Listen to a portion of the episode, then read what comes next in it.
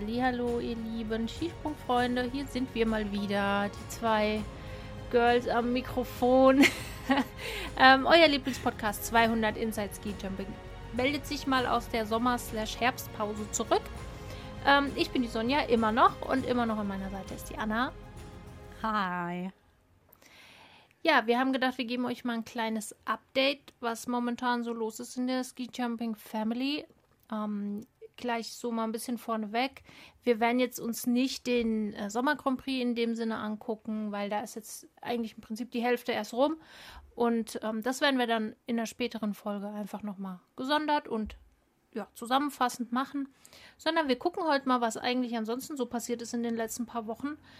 Ähm, und ja, da haben wir ein paar Themen zusammengetragen, die äh, der ein oder andere, die ein oder andere von euch schon mitbekommen haben. Aber es gibt wahrscheinlich auch ein paar Änderungen, die euch noch neu sein werden.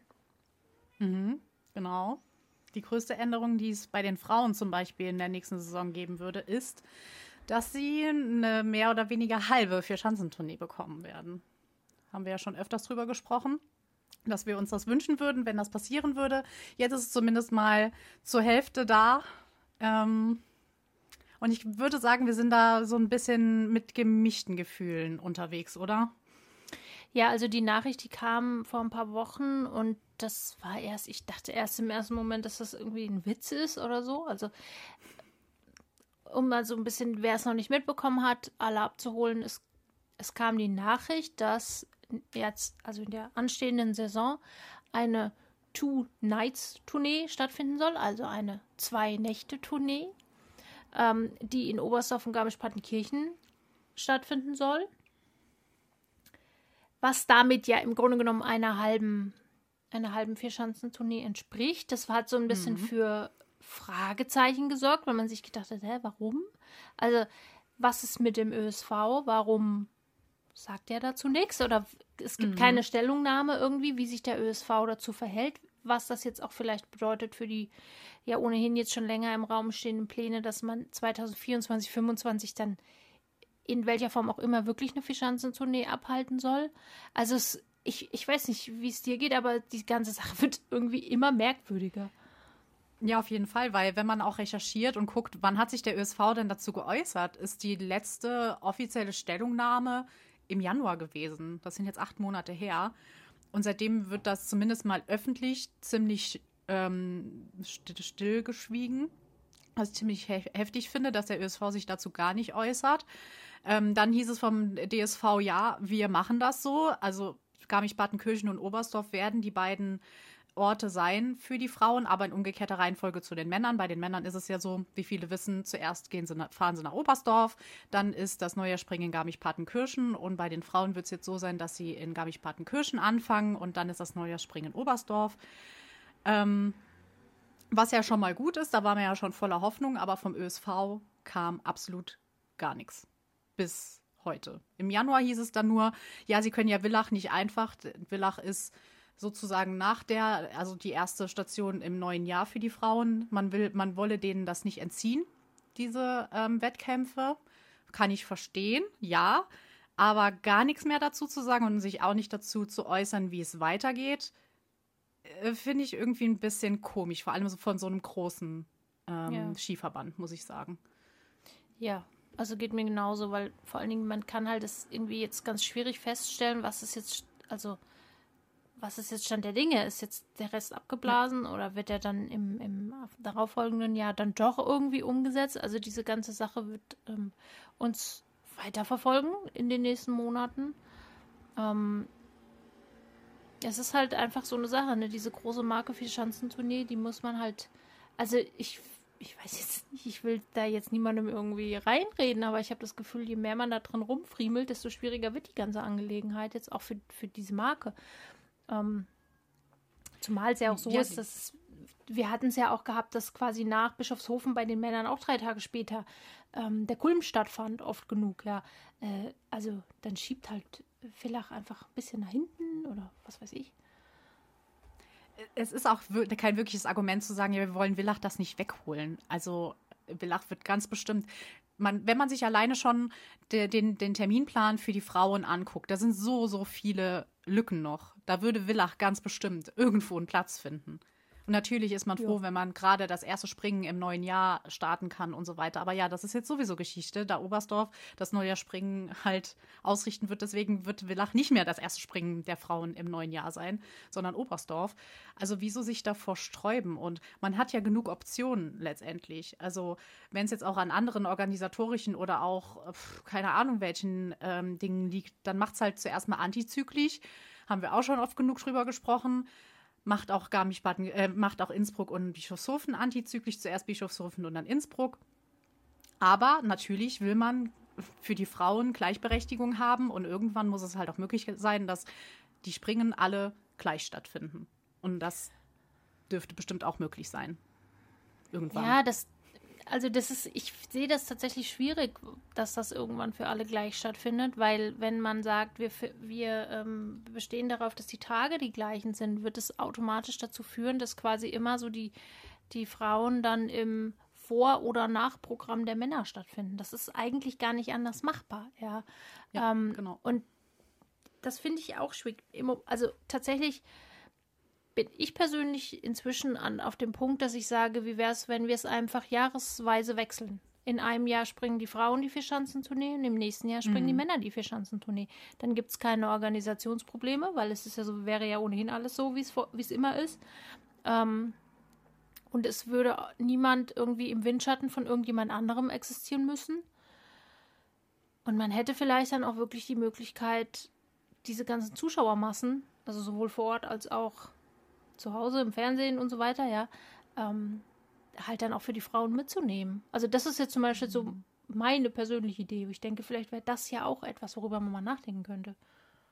Ich glaube aber nicht, dass es das geben würde in den alteingesessenen Strukturen dieser ganzen Veranstaltungen. Glaube ich nicht, dass sie den Männern ähm, das Jahr um Jahr verwehren werden. Es ist eine gute Idee, aber ich glaube, in den, in den Strukturen und in den Köpfen wird das, glaube ich, niemals stattfinden, weil es, nee, ich kann es mir nicht vorstellen.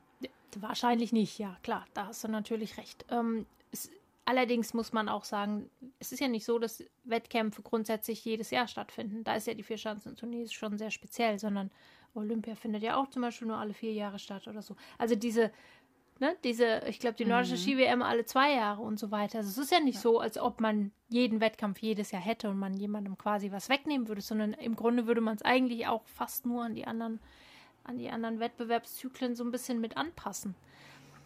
Naja, es ist ein, ein, breites Feld, es ist ein langes Thema. Wir sind immer noch nicht durch. Mal sehen, wann die, das nächste Update kommt, wann die nächste Idee kommt. Ähm, ob das jetzt mit dieser Zwei-Schanzentournee so passiert, was das für ein Aufsehen erregen wird, ob die Zuschauer das mitmachen. Also all diese Fragen ist ungeklärt bis heute. Ja, es ist halt, halt halt auch so irgendwie so ein Fadenbeigeschmack, weil sie dieser Veranstaltung schon wieder irgendeinen random Namen geben. Als ich ja. das gelesen habe, Two Nights Tour, dachte ich, Leute, muss man jedes, jedes Ding benennen? Kann man nicht einfach sagen, okay, wir, ihr wisst ja, wir wollen eigentlich die ganze Vierschanzentournee haben. Wir können aber aktuell nur ähm, Oberstdorf und Garmisch-Partenkirchen mit reinbringen. Deswegen warten wir jetzt zuerst mal, aber doch nicht da draußen eine eigene, eine eigene Tour machen. Das ist wieder ja. so, ah, lasst es doch bitte. Also, ja, das stimmt. Das, man hätte auch einfach zwei Weltcup-Springen machen können am Ende ja. der Geschichte. Ja, und vielleicht das eine noch Neujahrsspringen nennen können. Dann wäre es gut gewesen. Ja. Aber dieses, dieses, okay, ihr kriegt nicht, also das ist so wie, ich weiß nicht, jetzt mal so ganz vereinfacht dargestellt, wenn du dir als Kind jetzt unbedingt, weiß ich nicht, die Puppe XY wünscht und dann kriegst du die, den billigen Abklatsch und und dann sollst du dich aber ganz doll darüber freuen, weil es ist doch auch eine Puppe. Guck doch mal, es ist doch auch ein Turnier. Das ist doch cool. Es ist auch ein Neujahr. So. Und du denkst, ey, was wollt ihr von uns? Was ist das denn? So, so fühlt ja. man sich da irgendwie, oder? Genau das. Man war so voll gehypt ja. am Anfang, weil man gedacht hat, ja, endlich mega, dass der DSV das jetzt macht, dass das durchgezogen wird, dass wir auch ein neuer Springen. Ich finde das cool zum Beispiel, dass es das neuer Springen in, Oberst, äh, in Oberstdorf gibt. Mega cool. Freue ich mich drauf. Ich war total gehypt. Und dann lese ich dieses Ding und denke so, wow, jetzt ist, jetzt ist der Hype vollkommen weg, weil das ist jetzt mal wieder unglaublich lächerlich das ja. Baby mal wieder zu benennen. Es hätte einfach namenslos bleiben können, bis es ganz geregelt ist. Aber naja, ja. ja so kann man einem das vermiesen.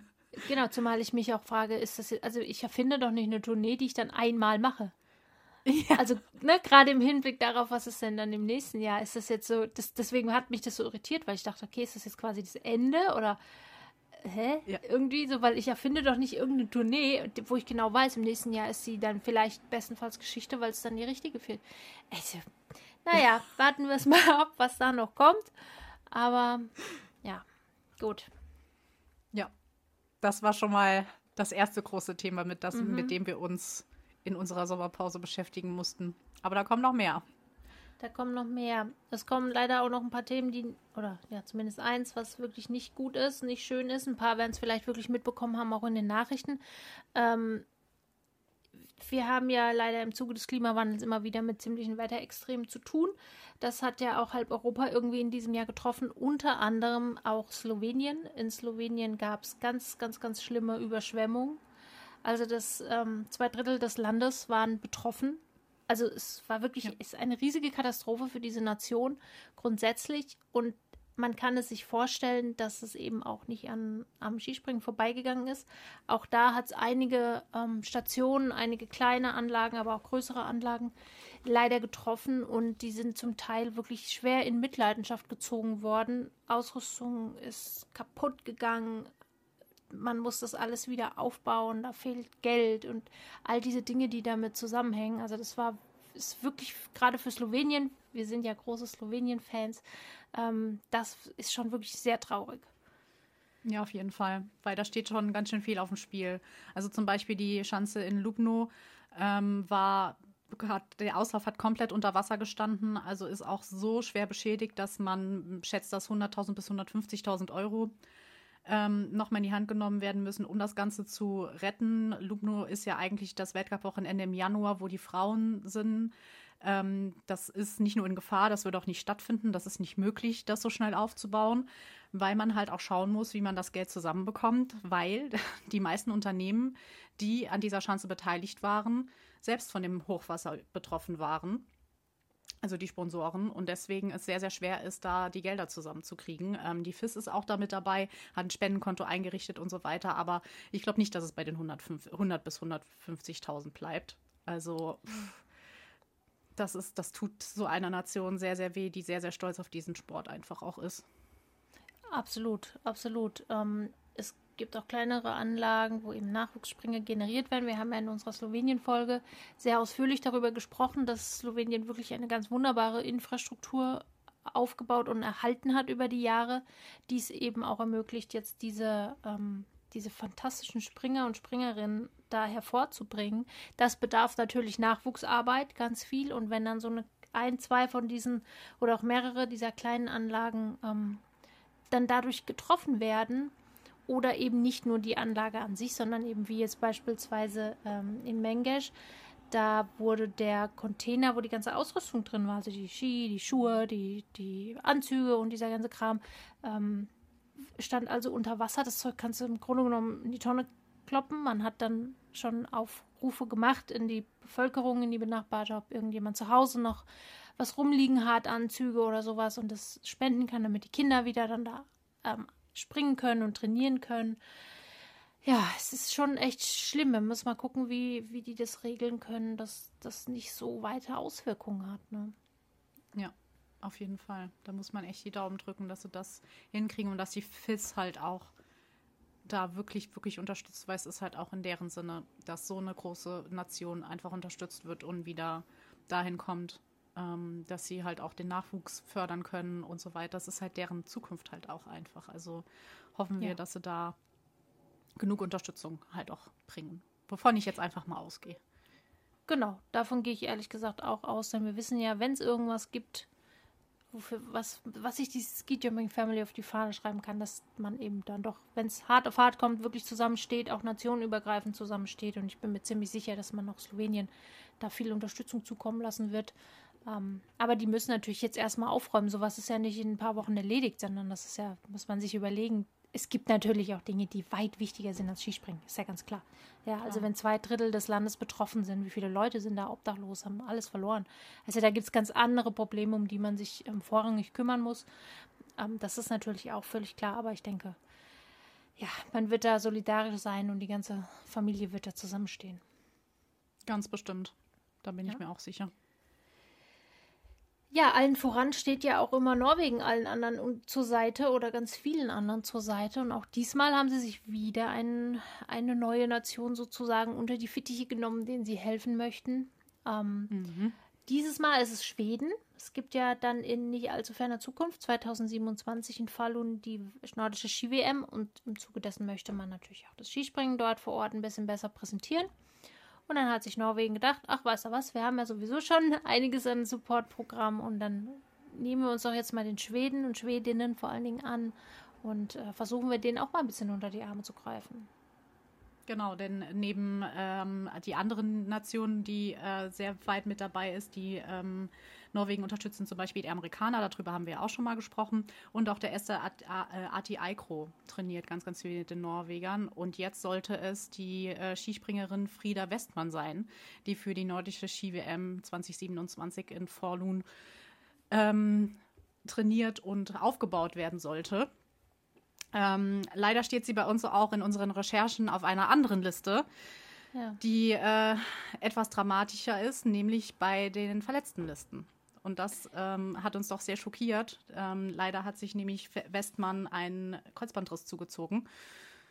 Und für sie ist leider die Saison 23-24 schon gelaufen und damit jetzt auch zuerst bei einem neu geknüpften Vertrag mit Norwegen muss sie jetzt zuerst mal aussetzen. Das ist sehr, sehr tragisch, tragisch muss ich sagen. Ja, das ist auch wirklich tragisch. Es ist halt mal wieder das Kreuzband, wie so oft. Das sind halt alles so Verletzungen, die so ewig sich hinziehen. Ne? Es ist wirklich, es ist zwar weniger geworden in den letzten Jahren durch die Regelveränderungen, aber es ist halt immer noch, immer noch super, super schwierig. Ähm, ja, was soll man dazu großartig ja, noch mehr sagen? Ne? Kann man fast nicht. Also gerade sie hat schon drei Kreuzbandsverletzungen hinter sich. Ähm, hatte ähm, in der letzten Saison war sie noch beim Auftakt in Whistler mit dabei und hat dann eine Meniskusverletzung ähm, sich zugezogen, musste pausieren. Also sie ist wirklich von Verletzungen geplagt und man dachte jetzt, okay, jetzt ist alles wieder soweit gut, jetzt bauen wir sie auf für die ähm, Ski-WM in Forlun. Ja, und dann passiert sowas, aber sie wird definitiv bestimmt stärker zurückkommen, als äh, man sich das denken kann und ist 2027 hundertprozentig bereit anzugreifen bei ihrer Heim-WM. Da bin ich mir ganz sicher. Und die Norweger werden ihr auch helfen dabei. Da ja. können wir uns auch sicher sein. Das wollen wir mal sehr hoffen. Auch hier wieder wirklich Shoutout an Norwegen, dass sie sich, also dass sie ja fast im Alleingang irgendwie das versuchen, ja, kleinere Nationen oder einzelnen Athletinnen und Athletinnen, die eben nicht so, oder bei denen man eben merkt, wenn, wenn man sie alleine lässt sozusagen, dann da wird es halt echt schwierig, dass man wirklich da sagt, wir helfen und wir versuchen das irgendwie die Strukturen ähm, auch wirklich auf andere zu übertragen und echt, also es ist schon wirklich super. Man kann das wirklich, es, da gibt es nichts dran rumzukritisieren, meiner Meinung nach, ja. Da können sich andere nee, Nationen wirklich auch mal eine Scheibe von abschneiden. Das macht Norwegen halt auch einfach einzigartig und sympathisch und so weiter. Die könnten sich auf dem, was sie haben, komplett ausruhen. Mhm. Sie könnten fast nicht, nicht jetzt krass gesagt konkurrenzlos sein und die Konkurrenz weit von sich weghalten. Gerade eine kleinere Nation machen es aber nicht, sondern lassen die Nationen an dem Ganzen teilhaben. Das ist halt, das ist so charakterstark von diesem, von dieser, diesem Land, diesem Verband, wie auch immer. Ähm, keine Ahnung, ob andere Nationen nachziehen. Ich denke, die äh, Strukturen in Deutschland sind auch nicht schlecht. Ja. Könnte Deutschland ja auch mal machen. da, da hört man das zumindest jetzt so im großen Stile nicht. Also mir würde jetzt spontan kein Beispiel einfallen. Vielleicht kennt jemand ein Beispiel. Dann lasst es uns gerne wissen. Dann wollen wir das natürlich ja, genauso supporten. Aber mir, also ich kenne jetzt keins, ehrlich gesagt. Ne? Ich glaube, da Nein. würde äh, mehr drüber gesprochen werden, wenn es da was geben würde.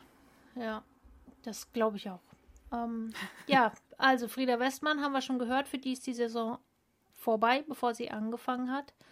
Ähm, das hat leider auch einen der Österreicher erwischt, der sich auch im, im Juli einen Trainings, ähm, eine Verletzung in einem Training in Innsbruck zugezogen hat. Philipp Aschenwald, für den ist die Saison auch vorbei. Ja.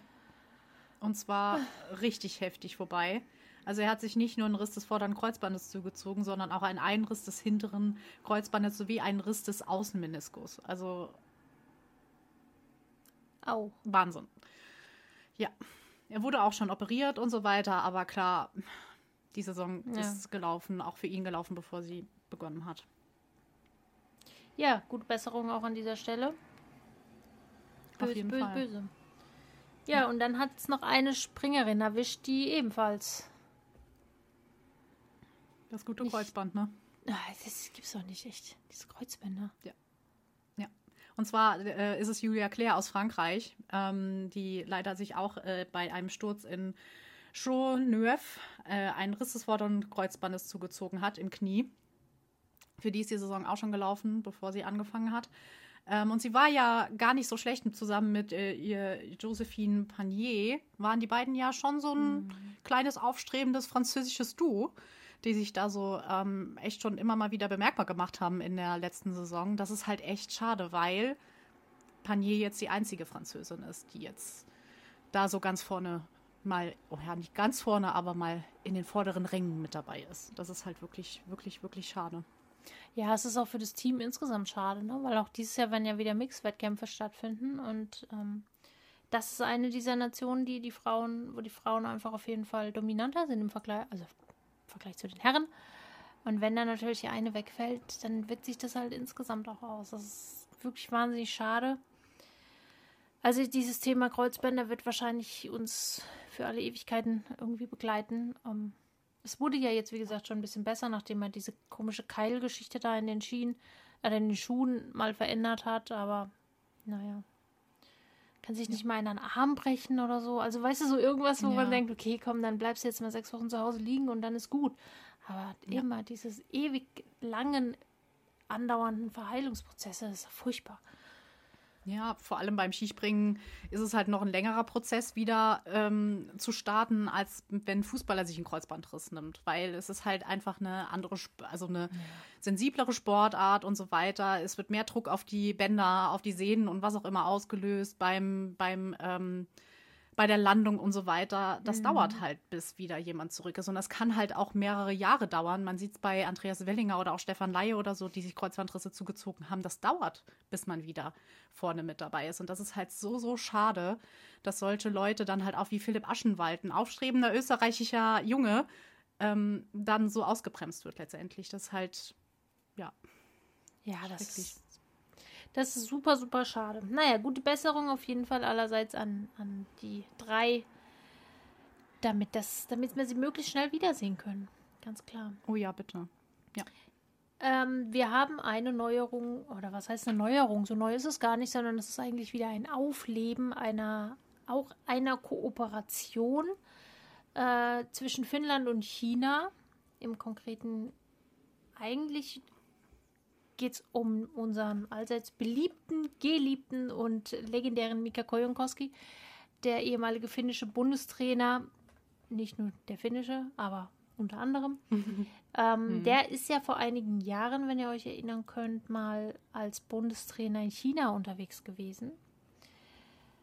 Das ist dann irgendwann so ein bisschen, ja, hat sich das dann zum Negativen gewandt, insofern, dass er sich mit dem Verband so ein bisschen überworfen hat. Da gab es Ungereimtheiten und dann, ähm, ja, also die, diese Athleten, das muss man vielleicht dazu sagen, haben hauptsächlich in Kuopio trainiert, ja, also nicht unbedingt in China, sondern in Finnland und wurden dann aber im Zuge von Corona zurück nach Hause beordert und dann hat das sich alles irgendwie so ein bisschen in Luft aufgelöst. Nun sind zwei dieser chinesischen Athleten zurückgekehrt nach Kuopio und werden wieder unter Mika Koyonkowski trainieren, weil auch China eben gemerkt hat, dass sie doch jetzt langsam ein bisschen weiter nach vorne kommen müssen, gerade was die Herren angeht, ähm, damit da nochmal was draus wird. Ja, weil sie gemerkt haben, dass das mit den Olympischen Spielen in Pyeongchang 2018, äh, nee, wann war es? 2022 in Peking, sorry, dass das nicht so ganz geklappt hat. Dafür war ja eigentlich Mika Koyonkowski da, um die Chinesen für ihre Heimspiele in Peking 22 äh, zu trainieren, aufzubauen, damit sie konkurrenzfähig sind und so weiter. Dann haben sie ihn kurz vor der, den Olympischen Spielen rausgeschmissen. Damit ging auch die Form dieser Athleten ziemlich weit runter. Die Olympischen Spiele waren dann nicht so gut. Und ich glaube, aus dem Tal möchten sie jetzt wieder rauskommen und denken dann vielleicht, okay, ich denke, dass die beiden Jungs, die ähm, sich dem Ganzen anschließen, vielleicht auch aus alleine das Ganze machen. Das selbst in die Hand nehmen oder so, ohne Verband. Man weiß es nicht genau. Aber um dann wieder vorne mit dabei zu sein, weil sie gemerkt haben, dass hallo, wenn Mika Kojonkowski dich trainiert, dann weißt du, dass es gut wird. Ja, wobei vorne natürlich bei, also wenn man das Level betrachtet, natürlich dann schon so Teilnahme am Weltcup bedeutet, ne? Also auch ja. Mika Kojonkowski kann jetzt nicht zaubern. so, leider ja nicht. Noch, nee, leider nicht. Er hat ja auch einfach noch andere Sachen zu tun. Er ist ja hauptberuflich Funkt Sportfunktionär beim finnischen Skiverband. Das ist ja nun mal seine eigentliche Aufgabe. Äh, macht das mhm. ja so mit, sage ich jetzt mal. Ähm, ja, mal gucken, was auch, auch daraus werden wird. Ja, die Chine also China hat halt relativ spät angefangen sozusagen. Man hat halt gedacht, naja, wir machen jetzt mal, ziehen jetzt hier mal ein paar Jahre lang voll durch und dann haben wir ein funktionierendes. Aber du kannst halt Skispringen nicht retortenmäßig produzieren. Das funktioniert eben so nicht. Ähm, das, das, das, Verrückte war ja, dass ihm 2018 ähm, ganz, ganz viele junge Menschen vorgesetzt wurden an irgendeine Schanze ähm, irgendwo in China, die ähm, dann zu einem Nachwuchswettbewerb kommen sollten, um dann halt für 22 trainiert zu werden. Die ähm, meisten haben zum ersten Mal Schnee gesehen. Die meisten wussten gar nichts mit der äh, mit dem Skispringen anzufangen. Ähm, die wurden sozusagen da einfach so reingeschoben, so hey, wir brauchen Nachwuchs, geh mal. Ähm, sind dann halt da auch, ich habe einen Bericht gelesen, wo eine geschrieben hat, ja, ich bin dann von der 4-Meter-Schanze gesprungen, das war mehr, äh, mehr gefährlich als sonst irgendwas. Ähm, das ist halt so, ähm, wie soll ich das sagen, ohne der, also ich möchte der Nation auf gar keinen Fall nahe treten, aber es ist halt so, ähm, so typisch, so dieses, ja ähm, wir haben jetzt eine Olymp wir haben jetzt Olympische Spiele, wir müssen vorne mit dabei sein, wir werden alles dafür tun, um vorne mit dabei zu sein. Was ich gar nicht schlecht finde, muss ich sagen, ähm, weil dafür äh, alles getan wird, vielleicht auch manchmal zu viel, aber trotzdem. Ähm, und das war halt für Mika Kojenkowski auch ein ganz, ganz komisches Bild, ähm, ja, sowas miterleben ich. zu müssen. Ja, man kann das halt nun mal auch nicht erzwingen. Ne? Also, nee. du kannst halt nicht einfach jetzt irgendjemanden da hinstecken und sagen, so, du bist jetzt Skispringer. Also das funktioniert vielleicht in anderen Sportarten, aber nicht im Skispringen. Nee. Und vor allem, wie willst du so wie jemanden in vier Jahren aufziehen zu einem ja. Olympioniken? Also, vergiss es.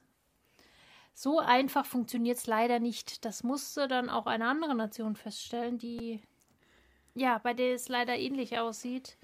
Auch asiatisch. Also, wir sprechen ja. über Korea.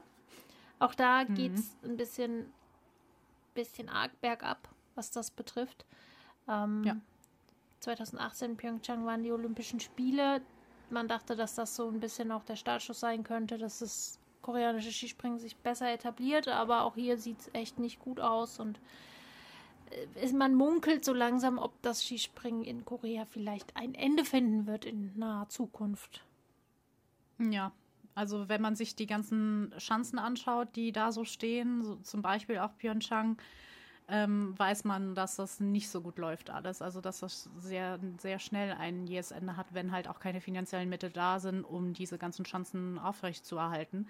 Also Pyeongchang soll wohl richtig, richtig heruntergekommen sein, ähm, nicht mehr gewartet worden sein seit ähm, die Olympischen Spiele war 2018, 2019 hat dann noch wohl ein Wettkampf stattgefunden, aber sagen wir mal, seit vier Jahren ist da nicht mehr wirklich viel passiert. Kann man sich vorstellen, wie so eine Schanze dann halt aussieht, ähm, wenn sich darum nicht gekümmert wird. Und so sehen halt auch andere Schanzen aus. Und das wird sich wohl auch nicht ändern, weil keine finanziellen Mittel da sind. Und halt so, wie es aussieht, auch kein Nachwuchs. Und wie soll auch Nachwuchs kommen, wenn die finanziellen Mittel fehlen und die finanziellen Mittel fehlen, weil kein Nachwuchs da ist. Mhm. Also es ist halt wie bei allem einfach ein Teufelskreis. Ja, ich glaube, man könnte da jetzt durchaus auch noch mal weiter ausholen ähm, in der Diskussion. Das ist jetzt an der Stelle vielleicht nicht so zielführend, aber das ist natürlich schon auch ein, ein gesamt, gesamtes Problem, was gerade was Olympia betrifft, ja, dass man also die Olympischen mhm. Spiele mhm. immer wieder, das, diese Kritik gibt es ja häufig auch bei anderen Sportarten, die diese großen Bauten brauchen. Also jetzt Bob zum Beispiel fällt mir da ein, ja, die diese Bobanlagen haben, ähm, dass man einfach mhm. irgendwo hin in irgendwelche Nationen äh, diese prestigeträchtigen Spiele vergibt, dann werden da Anlagen aus dem Boden gestampft, aber die Wintersportkultur fehlt einfach dort oder ist nur in einem ganz Komplett. engen Maße. Korea ist ja zum Beispiel, wenn ich mich richtig erinnere, in so Skeleton und Eisschnelllauf und dieser ganze Kram. Nee, Skeleton ist irgendwie mhm. was auf dem Schlitten, ne? Aber dieses Eisschnelllauf-Gedöns da, da sind die, ähm, glaube ich, ganz weit vorne. Aber naja, was willst du machen? Du, also So, und das ja. haben wir ja in anderen Nationen auch schon gesehen. Also da ist wahrscheinlich auch ein bisschen die Aufgabe langfristig des IOC zu überlegen, wo es mit den Olympischen Spielen hingeht, damit nicht ja. Jahre später dann immer solche elenden Bilder in den Nationen entstehen, wo dann irgendwelche Anlagen verfallen. Das kostet ja auch alles einen Haufen Geld. Das ist ja eine riesige Geldverbrennerei. Also. Vor, vor allem die Baukosten, die man vorher hat und dann halt auch danach, was das an Geld kostet. Einfach. Ja. Also es ist ja, da könnte man viel drüber diskutieren. Also ich glaube, wir beide waren nicht froh mit der, mit den Austragungsorten der Olympischen Spiele 2018 und 2022, wie viele andere auch. Man hat auch 2022 genau gesehen, wo diese ganzen Sachen hingebaut wurden, ins Nichts oder es wurde keine Ahnung was gemacht, um die ja. irgendwo äh, hinzubauen. Ähm, und man will echt nicht wissen, wie viel Geld dafür ausgegeben wurde und was da alles aufgewendet wurde. Also, ja. Schwierig. Ja, das ist wirklich schwierig, weil du kannst halt eben auch nicht. Also es ist halt eine Sache, ob du, ob du irgendwie sieben, acht Jahre lang Olympische Spiele vorbereitest, die du dann abziehst, vier Wochen lang, oder ob du danach versuchst, dauerhaft ein, eine ganze Sportart in einem Land zu etablieren. Und das scheitert ja, ja immer wieder. Das sehen wir ja ständig irgendwo.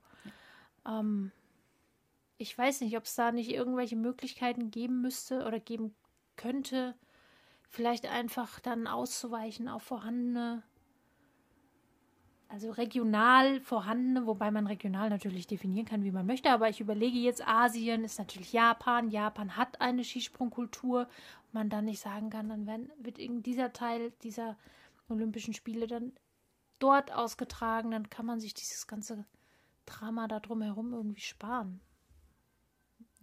Kriegt man ja im Fußball letztendlich auch hin, dass man das halt an verschiedene, an mehrere Länder vergibt. Zum Beispiel die EM nächstes Jahr 2024 wird auch in mehreren Ländern stattfinden, unter anderem auch Deutschland. Deutschland wird das nicht komplett alleine austragen, sondern es wird in, in verschiedenen, verschiedenen Ländern stattfinden. Mhm. Ist ja schon schlimm genug. Also ich meine, das Rumreisen ist auch nicht wirklich ökologisch und so weiter, ganz klar. Aber ich bin mir nicht sicher, wenn man das aufwiegt mit, wir bauen in irgendwo hin, wo man eigentlich nicht sollte, eine Chance, ob das ökologischer ist. Deswegen mhm. muss man sich überlegen, was das kleinere Übel des Ganzen dann letztendlich ist. Ja, das stimmt. Naja, vielleicht, wer weiß, ich meine, gerade was die Winterspiele angeht, ne? Ich sag mal, in 30 Jahren, 40 Jahren. es ist, ist die Frage, wie man darauf zurückguckt im Zuge des Klimawandels ob das Ganze ja. dann überhaupt noch umsetzbar ist, haltbar ist. Wo willst du das hin vergeben? Ähm, ja. Können wir irgendwann am Nordpol dann Olympische Winter der einzige Ort ist, wo noch Schnee es ist? Gibt oder keine mehr. Ja, also ich bin mal sehr gespannt, wo das. Also unglücklicherweise werden wir zwei das ja auf jeden Fall noch erleben. ja. Ähm, ja. What a time to In be alive. Schaukel Schaukelstühlen. Vielleicht denken wir dann zurück an die Olympischen Spiele in Weste Kuckucku. Weißt du noch damals? Und da haben wir uns drüber aufgeregt und jetzt. oh Gott. Das wird was. Oh je, je. Ja, naja, und wo wir gerade schon beim Thema verfallene und irgendwie runtergekommene Schanzenanlagen sind, sind wir wieder bei einer, die, über die wir es ja auch schon öfter mal hatten. Äh, Flugschanze. Ja, ihr werdet euch wahrscheinlich schon denken können. Wir reden über die Anlage im tschechischen Harahov im ja. in der Region Liberec und dann ist ja auch nicht weit weg Polen und da ist ja auch alles irgendwie kaputt und runtergekommen und schon lange nicht mehr. Tschechische Skispringen ist ja irgendwie auch wirklich am Boden. Ähm, ja. Auch da gibt es jetzt ein paar hoffentlich bald umgesetzte Neuerungen. Ja, die ich ziemlich, ziemlich cool finde, muss ich sagen. Ähm, und zwar wollen sich Tschechien und Polen zusammenschließen und sowohl ähm, die Schanzen in Harachow wieder herrichten, als auch mit den Loipen in Jakobstal, also das ist in, in Polen, ist sind sechs Kilometer von, äh, von Harachow entfernt, ähm, so ein bisschen, wie soll man sagen, so ein Wintersportzentrum aufbauen. Also einmal die Loipen wo Langlauf und Biathlon und was auch immer stattfinden kann. Und dann sechs Kilometer entfernt im tschechischen Harachow dann die, ähm, die Springen stattfinden können. Super. Also go for it. Genauso stellen wir uns das vor. Also wieso nicht zwei Nationen zusammenschließen und ähm, mit genügend Geldern und so weiter wieder Sachen herrichten und dann nordische Ski-Weltmeisterschaften ausrichten oder so. Ich finde es mega cool. Ja, dann fragt man sich so ein bisschen, warum das nicht, ähm, warum die da nicht schon früher drauf gekommen sind. ja. ja, aber auch da ist wahrscheinlich einfach, früher waren die Dinge halt einfach anders. Ne? Also man möchte gern 24, 25 wieder internationale Wettbewerbe dort stattfinden lassen. Das ist ein sportlicher äh, Ehrgeiz, den man da an den Tag legt. Ob das wirklich so funktioniert, würde ich jetzt auch noch nicht die Hand für ins Feuer legen. Ähm, nee. Aber die Idee ist ja schon mal grundsätzlich gut, weil es wäre einfach wahnsinnig traurig, wenn man diese Anlage da, die dort steht, ähm, ja verfallen lässt, komplett, ne? Aber die muss er erstmal wieder herrichten. Das alleine dauert ja schon lange. Ja, und die wollen die nicht nur herrichten, sondern wollen die K125-Anlage zu einer K167-Anlage umbauen, ähm, was halt auch eine lange Zeit äh, brauchen wird. Sagen wir mal ein Jahr, also ich glaube nicht, dass das bis 24, 25 klappt, aber wenn es auch später ist, wenn sie es trotzdem hinkriegen, können sie das, sollen sie das gerne machen. Also ich hoffe, dass das auch tatsächlich so für. passiert, dass das jetzt dann nicht nur ja. so ein bisschen ne, Wunschdenken ist, sondern dass das auch passiert. Jetzt habe ich dann überlegt, K167, dann wäre es ja eigentlich, also es ist noch keine Flugschanze, nee. wo, dann wäre es doch eigentlich die größte Sprungschanze, oder? Weil Willingen ja. ist doch kleiner. Ja, Willingen hat 100, irgendwas mit 150, 154, 156 glaub, ja. oder so. Ähm, die wäre dann auf jeden Fall ähm, größer. Ja. Wow, da hat man sich ja gleich ich, vorgenommen. Finde ich echt krass, was sie sich da vorgenommen haben, ja. Und dann möchten sie, was ich auch interessant finde, dann möchten sie da die ersten Wettkämpfe stattfinden lassen und hoffen dadurch, dass sie ähm, dann halt Gelder sammeln um dann halt auch die kleine Schanze nochmal herrichten zu können. Also diese K90-Schanze, die mhm. dann als kleine Schanze dienen könnte für die für eine nordische Ski-WM. Eine nordische Ski-WM braucht ja immer eine große und eine kleine Schanze. Ähm, um, um das mein, je nachdem, wie das aussieht, aber das, ich finde das total toll, dass die sich das dann halt so aufteilen. Also so könnte das halt zukünftig halt auch einfach aussehen. Wieso nicht länderübergreifend da was starten und ähm, sich gegenseitig unterstützen? Ja, zumal man wirklich sagen muss, das ist jetzt eben wieder im Vergleich zu dem, wo, wovon wir vorher geredet haben, nochmal ganz anders zu betrachten, weil diese Region wirklich eine Wintersporttradition hat, ja. Also Liberec zum Beispiel oder eben auch Haarhofer früher wirklich immer im, im Weltcup mit dabei. Ähm, das sind Orte, die haben eine Wintersporttradition. Die, also in Liberec gibt es ja auch Anlagen. Das heißt, wir reden, also das ist ja wirklich auch ein Areal in diesen Ländern, in denen das tatsächlich stattfindet. Und da würde das natürlich dann auch nochmal auf ganz anderen Boden treffen, als ja, wenn du das einfach da irgendwo mitten ins Nichts reinstellst. Genau. Ja, es ist halt auch einfach super schade, dass die, das Skifliegen in Harachow nicht mehr stattfindet. Also zum Beispiel nächstes Jahr sollten die äh, Skiflug-WM sollte in Harachow stattfinden. Harachow wäre 2024 wieder dran gewesen. Ja. Sie mussten es abgeben. Es wird letztendlich ja. jetzt in, am Kulm stattfinden, weil es einfach nicht mehr möglich ist. Schaut euch gerne mal, wenn ihr es noch nicht getan habt, Bilder an. Es bricht einen wirklich, wirklich das Herz, wie diese Anlage in Harachow aussieht. Ähm, alles zugewachsen, alles irgendwie heruntergekommen. Es ist für, für, für die Ski Jumping Family, ähm, da bricht einem echt das Herz. Ja, auf jeden Fall. Und man darf auch nicht vergessen, das ist die Anlage, auf der Severin Freund damals auch Weltmeister geworden ist, 2014. Und das war dann auch das Letzte, was da stattgefunden hat, ja. Ähm, also, genau. Es ist eigentlich es ist ein tolles, tolles Schanzenareal, weil da wirklich auch, man kann sich ein kleines bisschen vorstellen wie Planica, es sind mehrere Anlagen, die da nebeneinander liegen. Ähm, also es ist wirklich super, super schade. Wollen wir hoffen, dass da auch ähm, die Tschechen wirklich ein bisschen wieder vorankommen, weil es auch für die Tschech Tschechien gehört in den Skisprung-Weltcup. So ist das einfach. Ja, ja. Ähm, die müssen da wieder rein, da, da, muss wieder Leben in die Bude kommen und das wollen wir mal hoffen, dass diese Initiative jetzt nochmal einen neuen Impuls bringt, damit das alles funktioniert. Ja, da drücken wir die Daumen und wir wünschen uns ja auf jeden Fall auch, dass Harachow endlich wieder im Skisprungkalender steht. Also, ja. das ist, ja, genau. muss sein. Muss sein. So sieht's aus. Ja. Ja. Das war erstmal unser kleines Update, was momentan so ein bisschen so vor sich geht. Ja, nur noch ein bisschen mehr als zwei Monate. dann geht die Saison schon wieder los. Die Zeit rennt. Es ist echt so. Aber wie Sonja schon ganz am Anfang gesagt hat, äh, läuft aktuell noch mehr oder weniger die, ähm, der Sommer Grand Prix. Der hat jetzt noch ein bisschen Pause. Dann geht es mit den letzten ähm, Veranstaltungen weiter und danach werden wir euch ab, auch updaten, wie es da so gelaufen ist. Und es gab schon einige nationale Wettbewerbe, die wir uns auch noch mal ganz genau anschauen werden. Jo. Und da werden wir uns ganz, ganz bald wieder zurückmelden. Genau, so machen wir das. Ja, bis dahin erstmal eine gute Zeit und dann hören Genau. wir uns bald wieder. Bis dann. Tschüss. Tschüss.